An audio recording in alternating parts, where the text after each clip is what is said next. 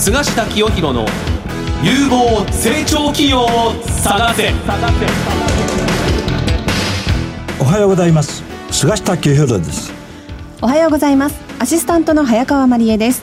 菅下清弘の有望成長企業を探せは相場の千里眼の異名を取る国際金融コンサルタント菅下清弘さんが相場の見方注目有望企業を紹介する番組ですさて菅下さん今日はどのような経営者の方がいらっしゃってくれますか？今日もね、はい、この番組初登場。はい初登場。もう上場したばっかりの会社。はい。それでまあね何度も行ったことがあるようなね、えー、まあ気楽に行ける、はい、うん餃子とこの暑い時はビールを飲んでみんなでワイワイ酒この騒げるようなね、はい、お店をまあ多店舗展開している企業の若手経営者の登場です。はいそれでは早速番組を進めていきましょう。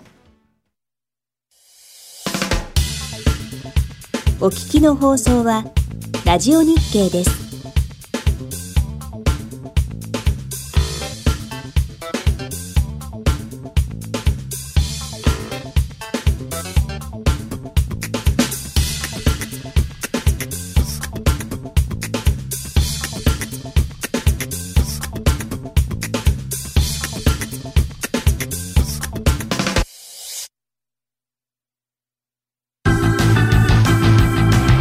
菅下清弘の相場の千里眼。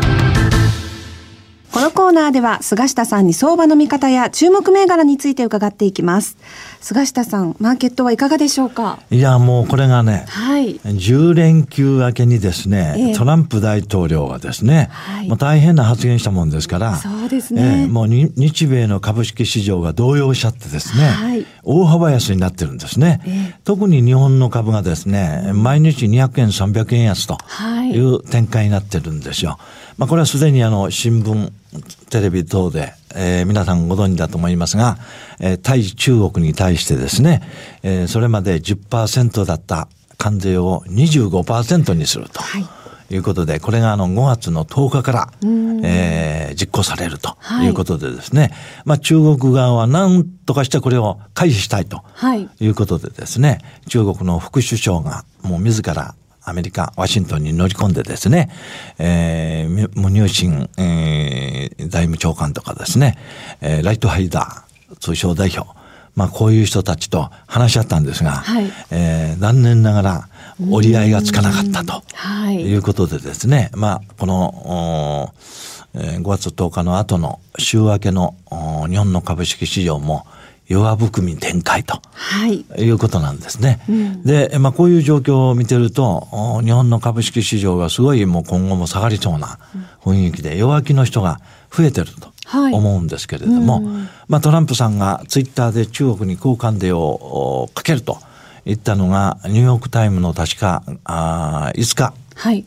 だったと思うんですけども、うん、その後5月の6日以降、ずっとまあ株価は安いという展開なんですが、私はですね、はい、全然弱気じゃないんですよ。おはい、そうですか。えー、えー、米中貿易摩擦、はい、月下対立、はい、もう恐れるに足らずと。いうふうに思ってるんですね。はい、まあ、もちろんこの交換税を25%にする。で、他の品目もさらに関税を上げると言っておられますので、この米中の貿易摩擦、これは長引くと思います。おそらくね。はいえー、場合によっては中国側が報復にですね、はい、アメリカの商品にも関税を上げると、かけると。いうようなあことが起こるかもしれませんけれども、これよく見てみるとですね、えー、困っているのは中国だけなんです。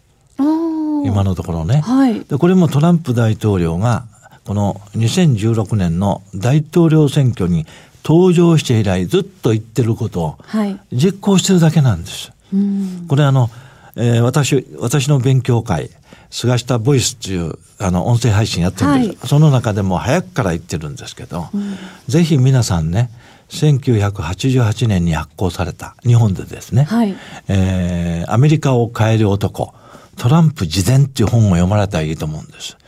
うん、もうその頃からトランプさんがですね、この今のやってるような政策、はい、自分が大統領になったらやると、うん、やりそうなことを言ってるんですよ。そそれで2016年の選挙戦になった時にも、はい、おこの大統領になったらこういう政策をやると。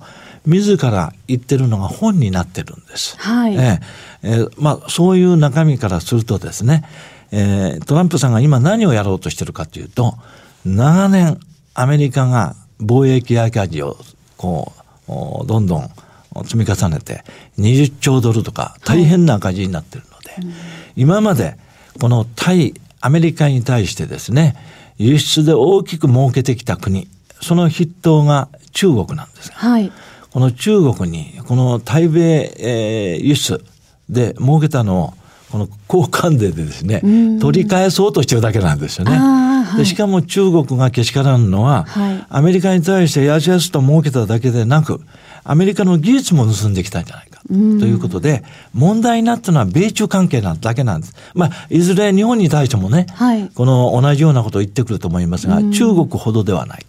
なので私はそれほど心配することはない。うん、今下げてるのは、いずれこの米中貿易摩擦を織り込んでですね、はい、え近いうちに株価はですね、えー、上昇、反転するんじゃないかと思っております。まあ2万1000台ぐらい、あるいは一番厳しい場合は2万円台ぐらいまで下げるかもしれませんが、はい、この下げたところは私絶好の買いチャンスじゃないかなと思ってるぐらいなんですが、はい、詳しいことは次回お話ししたいと思います。はい、ありがとうございます。続いては菅下さんが選ぶ旬な企業にインタビューしていきます。菅下清弘の有望成長企業を探せ。それではご紹介しましょう。本日のゲストは、証券コード7674東証マザーズ上場株式会社ナッティースワンキー代表取締役社長伊関裕二さんです。よろしくお願いいたします。よろしくお願いいたします。もうね、私ね、はい、もうこの会社上場した時から注目してるんですよ。はい、まずね、会社名がすごく特徴あるじゃないですか。そうですね。最初私ね、もう、はい、あの、正確に発音できなくて。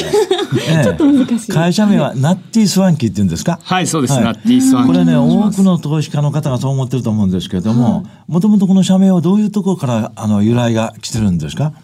そうですね。あの、まあ、当社飲食店の会社なんですけども、まあ、経営理念にもある通り、あの、粋でいなせな店作りってあるんですけど、はい、まあ、その中の粋でいなせっていうのを、えー、まあ、英語の中で近しい単語をくっつけて作った造語なんですけど。ちょっともじったんですね。そうですね。うん、はい。でも、あのー、お店の名前は、ダンダダン酒場って言うんですね。はい。この名前もなかなかいいですよね。調子が良くて。そうですね。うん、まあ、あの、うん、耳に残りますよね。ね、ダンダダンってね。はい、うん。まあ、なんか勢いを感じて、そうですね。まあ皆さんがあの1回で覚えていただけるような、インパクトのある名前をつけようと思って、うん、つけた名前でございます、まあ、そこでですねこのナッティスワンキー、はい、会社上場したばっかりなんですよ、はい、フレッシュ企業。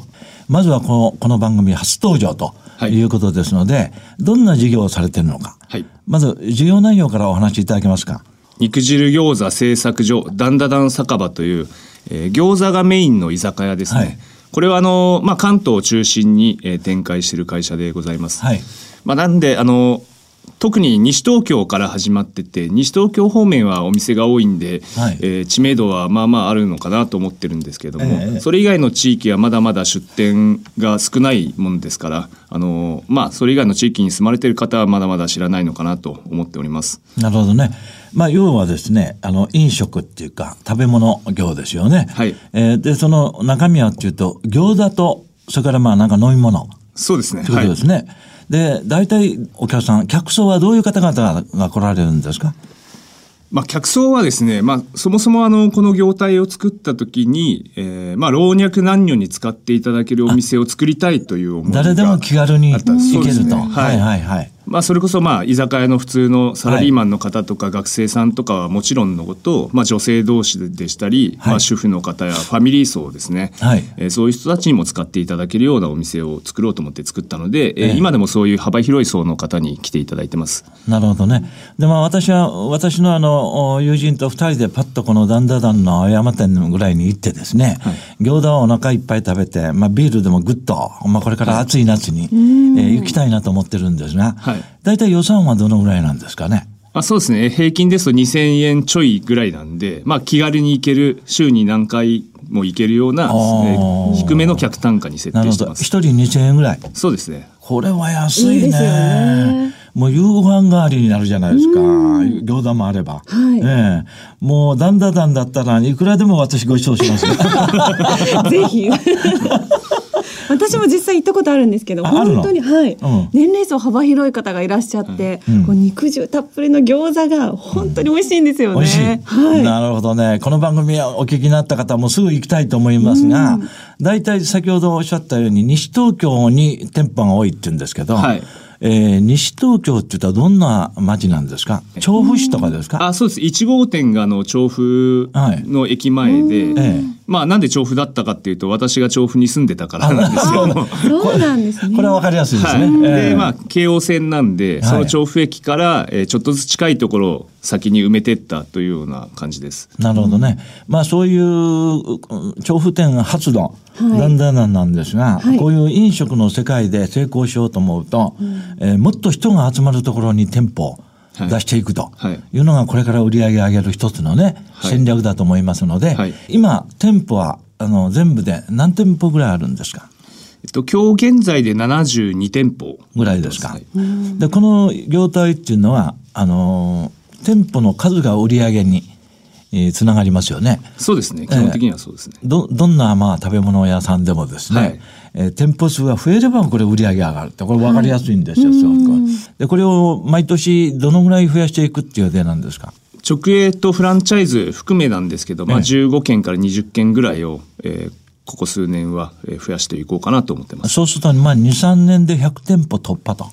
そうですね。来期末で一応99店舗予測ぐらいで。ますね。はい。ちょっとスピードアップしてますね、そうすると。そうですね。はい。ね、100店舗っていうのは一つの目標じゃないかなと思うんですよ。どんなお店も。はい、えー、100店舗達成したら次は200店舗と。まあこういうふうに上がっていくと思うんですけれども、まあこの店舗数が増えれば増えるほど、このナッティスワンキーの業績は上がっていくと。はい。こういうことだと思うんですね。今直営店と、それからフランチャイズ、これはどういうふうに分かれてるんですか？えっ、と、直営店が54店舗、で、フランチャイズ店が18店舗で、えー、合計72店舗になってます。あの、あくまで直営店が中心で増やしていくっていう感じですよね。あそうですね。はい。うん。なるほど。そうすると、やっぱり、えー、この、今の業態ですとですね、店舗を増やしていくっていうことが一番の先ほど来私やってますけど、業績が上がっていくということになりますが、あとはですね、メニューを増やしていくとか、はい、あるいは単価を上げるとかですね、はい、っていうことになりますが、はい、まあ今後、その店舗を増やしていくこと以外に、業績を伸ばしていくという戦略があるとすると、どういう方向ですかね。客単価はですね、ええ、あの、まあ多少はちょっと維持っていこうかなとは思ってますけれども、ええ、まあ気軽に来れる客単価は維持したいので。2、3000円ぐらいのね。まあ2000円台、2000円台前半は、えっ、ー、と、維持していきたいいいですね。お客さんは喜びますよね。はい、安くて美味しいっていうのが最高だから。ええ、であとはまあメニューとか増やすってことですかね。メニューはですね、えっと、基本的には今まで、あの、2011年にダンダダン酒場1号店を出店したんですけども、それからほとんど変わってなくてですね。まあ、2、3品増えたぐらいなんですね。なるほどね。まあ、これはあの、なんで変わってないかというと、ええ、あの、新しいことをどんどんどんどん取り入れるよりもやっぱ今いるあるメニューをもっとブラッシュアップして、はいはい、まあ、他の会社が追随できないような、うん、えー、強いメニュー強いブランドにしていきたいっていうのがありましてなるほど、まあ、そこでまあ新しいことをやるよりも既存のメニューを、えー、もっと深掘りしていくと、うん、そういうようなことにリソースを使っているような形です。まあ、そこでですねそうするとやっぱりこれから多店舗展開。これがもう一番の、はい、キーになってですね、はい、あの順調に、えー、店舗数を増やして業績も上げておられると思うんですが、2019年6月期の第3四半期っていうのを5月10日に発表されてますよね。はい。これは売上経常利益はどんな数字でしょうか？そうですね。売上が、えー、今28億2800万円。はい。経常利益が1億7600万円です。これはまあ上場したばかりなので、はい。前年同期比が出てませんけれども、はい。これはやっぱり伸びてるんですか？ああ、もうもちろん伸びてますね。去年に比べれば。はい。はい、うん。2019年6月期の通期の業績予想。これが売上が40億200万円。はい。えー、前年同期比が36.2%、はい、大幅に伸びておりますね。すね。そして経常利益はと言いますと3億2000万円で、うん、これまた前期比で103.5%、すごい。これは伊関社長すごい伸びで、はい、同州同益、はい、これはもうこんなに伸びてるのは店舗数が増えてるからですか？あそうですね、もう店舗数は増えてるっていうところです。はい、それとやっぱりあのお客さんがたくさん来てくれれば、はい、売り上げ伸びますよね。あはい、だ客足も伸びてると。そうですね。はい。いうことは言えるんじゃないですかね。はい、えー、これを見ると大幅な同州同益なんですが、まあ、この調子で、はい、えー、いけば大変なあの業績になると思うんですが、例えば来年、来期、はい、えー、向こう2、3年、はい、えー、大体どういう業績に向かおうとしているかっていう、まあ、伊関社長自身の腹積もりでもいいんですけれども、はい、どんな感じでしょうかね？売上経常利益、目標というのが、まあまあ、ここ2、3年に関しては、まあ、同じぐらいの成長をしていければなというように思ってます。例えば売上で3割以上伸ばしていくっていうな感じですか？まあ、分母があの、大きくなるんで、ええ、まあ、パーセンテージで言うと若干下がってくるとは思うんですけれども、ええ、まあ20%から25%以上の成長はしていければなと思ってます。なるほどね。で、100億達成というのは、まあ、これはっきりは言えないと思いますが、はい、どのぐらいかかりそうですか ?4 年から5年見てもらえればなと思ってます。まあね、ちょっとあの控えめにあの言ってもらえると思いますが、これはまあね、保守的にえー、言わないと、はい、投資家の方々にもね、えー、迷惑になっちゃうんですが、食べ物屋さんっていうのは始まると、やっぱり最初100店舗100億ね、こういうの一つの目標になってくると。はい、で、これからは、あの、店舗数を増やしていくっていうことになると、どの辺を増やしていこうと思われてるんですか？えっと、まあ、1都3県中心に出店はしてるんですけども、ええ、まだまだ東京の東側ですとか、埼玉、千葉、神奈川は、はい、え店舗数が少ないもんですから、ええ、まあ、その辺をまずは埋めていこうかなと思ってます。あとは、えっと、先月福岡に2店舗出店したんですけども福岡ね。福岡の方もまだまだ出店余地がありそうなので、ええ。えー、まあ、あの、そこも増やしていこうかなと。先月出されたばっかりですか？そうです。はい。どうですか？あの、オープン、あの、好調ですか？あ、おかげさまですごく好調なので、えーまあ、福岡はもうちょっと力入れて、えー、出店していきたいなと思います。ああと、やっぱり関西、はい、大阪あたりはどうですか？まだ大阪はまだ一応予定はないんですけども、ええ、まあ、これからまあ仙台、札幌なんかも含めて、え、まあ、地方はフランチャイズ中心に、えー、増やしていければなと思ってるなるほどね。そこでですね、こういうだんだん酒場のような場合、一番我々なんか心配するのはですね、はい、今や働き手が不足というのはどの業界でも言われてるじゃないですか。はい。はい、この辺に対する対応、経営者としてですね、はい、どう今されてるのか、やっぱりいい人材、いいいい人が入ってきて、喜んで働いてくれるような人が増えれば、これはもう売り上げ上がりますからね、お客さんへのサービスも良くなると。この人手不足の折にいかがですか？そうですね。おかげさまで当社は採用に関してはすごく順調にいってます。はい。でまあ、あの、この辺に関してはもう、当初あの、ダンダダン酒場っていうブランド一つしかやってなくてですね、ええ、まあリソースをどこに一番割いてきたかっていうと、やっぱり人のところにすごく割いてきた会社なので、はい、まあ3、4年前ぐらいから、まあ採用と教育に関しては力を入れてきたんで、まあその点に関し、結果が今、今出てるのかなと。なるほど。思ってます。社員研修とか、はい、職場の環境改善とか、はい、そういうことにずっと力を入れてこられたわけですよね。そうですね。ええはい、なのでね、なんと、働きがいのある会社ランキング、ベストカンパニー賞っていうのを受賞してるんですよね。そうですね。2018年、2017年、2年連続ですね。2年連続。素晴らしいですね。まあ、これちょっとね、詳しくお話をお聞きする時間がないんですが、はいはい、えー、こんな人手不足の時時にですね、はい、人材が入ってきて、はい、それで、あの、皆さんが気持ちよく、はい、このだんだんだん酒場で働いてくれると。はい、そのノウハウは一言で言えばどういうことなんですか？まあ、一言で言うと、やっぱりあの、当社町に長く愛される生きでいなせな店づくりっていう経営理念があるんですけども、ええ、やっぱり全従業員が、えー、そこに向けて、えー、同じ方向を向いて働けてるっていうのが一番大きいところかなと思ってます。なるほどね。まあ、そういうところを日頃からあの伊関社長があの訴えて、はい、社員がまあ心を一つにして仕事をやっていると。そう、ね、こういう感じですね。まあ私ね、行った方のお話を聞くとね、うん、すごい元気のあるね、お店でね、はい、サービスもすごくいいと。はい。これまた女性のお話ですよ。あ、そうですよね。うん、なんか気持ちのいい、ま、いはい、接客をしていただけるので。うん、ありがとうございます。ということでね、はい、今の伊関社長のお話と一致しますね。はい、えー、なんて言ったって2年連続でですね、働きがいのある会社ランキング。これのベストカンパニー賞を受けてるわけなんですからね。はい、えー、まあ、そういうことで今後ますますですね、まだまだ出店する地域が残ってますから、うん、ね、先ほど福岡に出たばっかり2店舗、はい、この後も仙台もある、おそらく札幌もある。というのね、まあ、大都市がいっぱい残ってますから、はい、えー、出店するごとに業績が上がっていくと、はい、いうことになると思いますけれども、まあ、あこの上場というものを契機にですね、はい、えー、結構知名度も上がってきてると思うんですけれども、はい、えー、こういうこのお店っていうのは、えー、ブランド力っていうか、はい、宣伝っていうか、はい、広告みたいなものが大事なんですが、はい、最後にこれから消費者、お客様に向かって、どういう形で PR していくかとい。うのはいかがですか、まあ、今までは正直あの宣伝に頼らずやってきた部分がすごく多くてですね。口コミ口コミほぼ口コミだけで宣伝広告費っていうのはオープンの時ぐらいしか使ってなかったんです、ね、あそうなんですか、はい、なのでまあこれからっていうのも店舗数増えていく上で、まあ、ブランド全体で古典古典じゃなくてブランド全体で盛り上げていけるように、まあ、その辺の戦略を今立てているところではあります。なるほどね。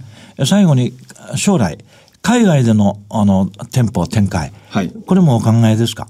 まあ、将来的にはもちろんあの考えてはいるんですけれども、まだ国内で出店余地がいくらでも残っているので、ええ、まあ、優先順位としては、まずは国内で、えー、店舗展開をスピードアップさせていくと。まあ、その後にある程度国内で出店したら、あの、海外を考えていくと。そう、いうような、はい。うんえー、国内と同時に1店舗ぐらいですね、はい、台北かどっかに出したら面白いんじゃないかと思いますが、はい、えー、次回お会いするときは、はい、アジアも制覇したと いうお話にしていただければと思います。今日は本当にありがとうございました。ありがとうございました。本日のゲストは証券コード7674東証マザーズ上場株式会社ナッティスワンキー代表取締役社長伊関裕二さんでした。ありがとうございました。ありがとうございました。お聞きの放送は、ラジオ日経です。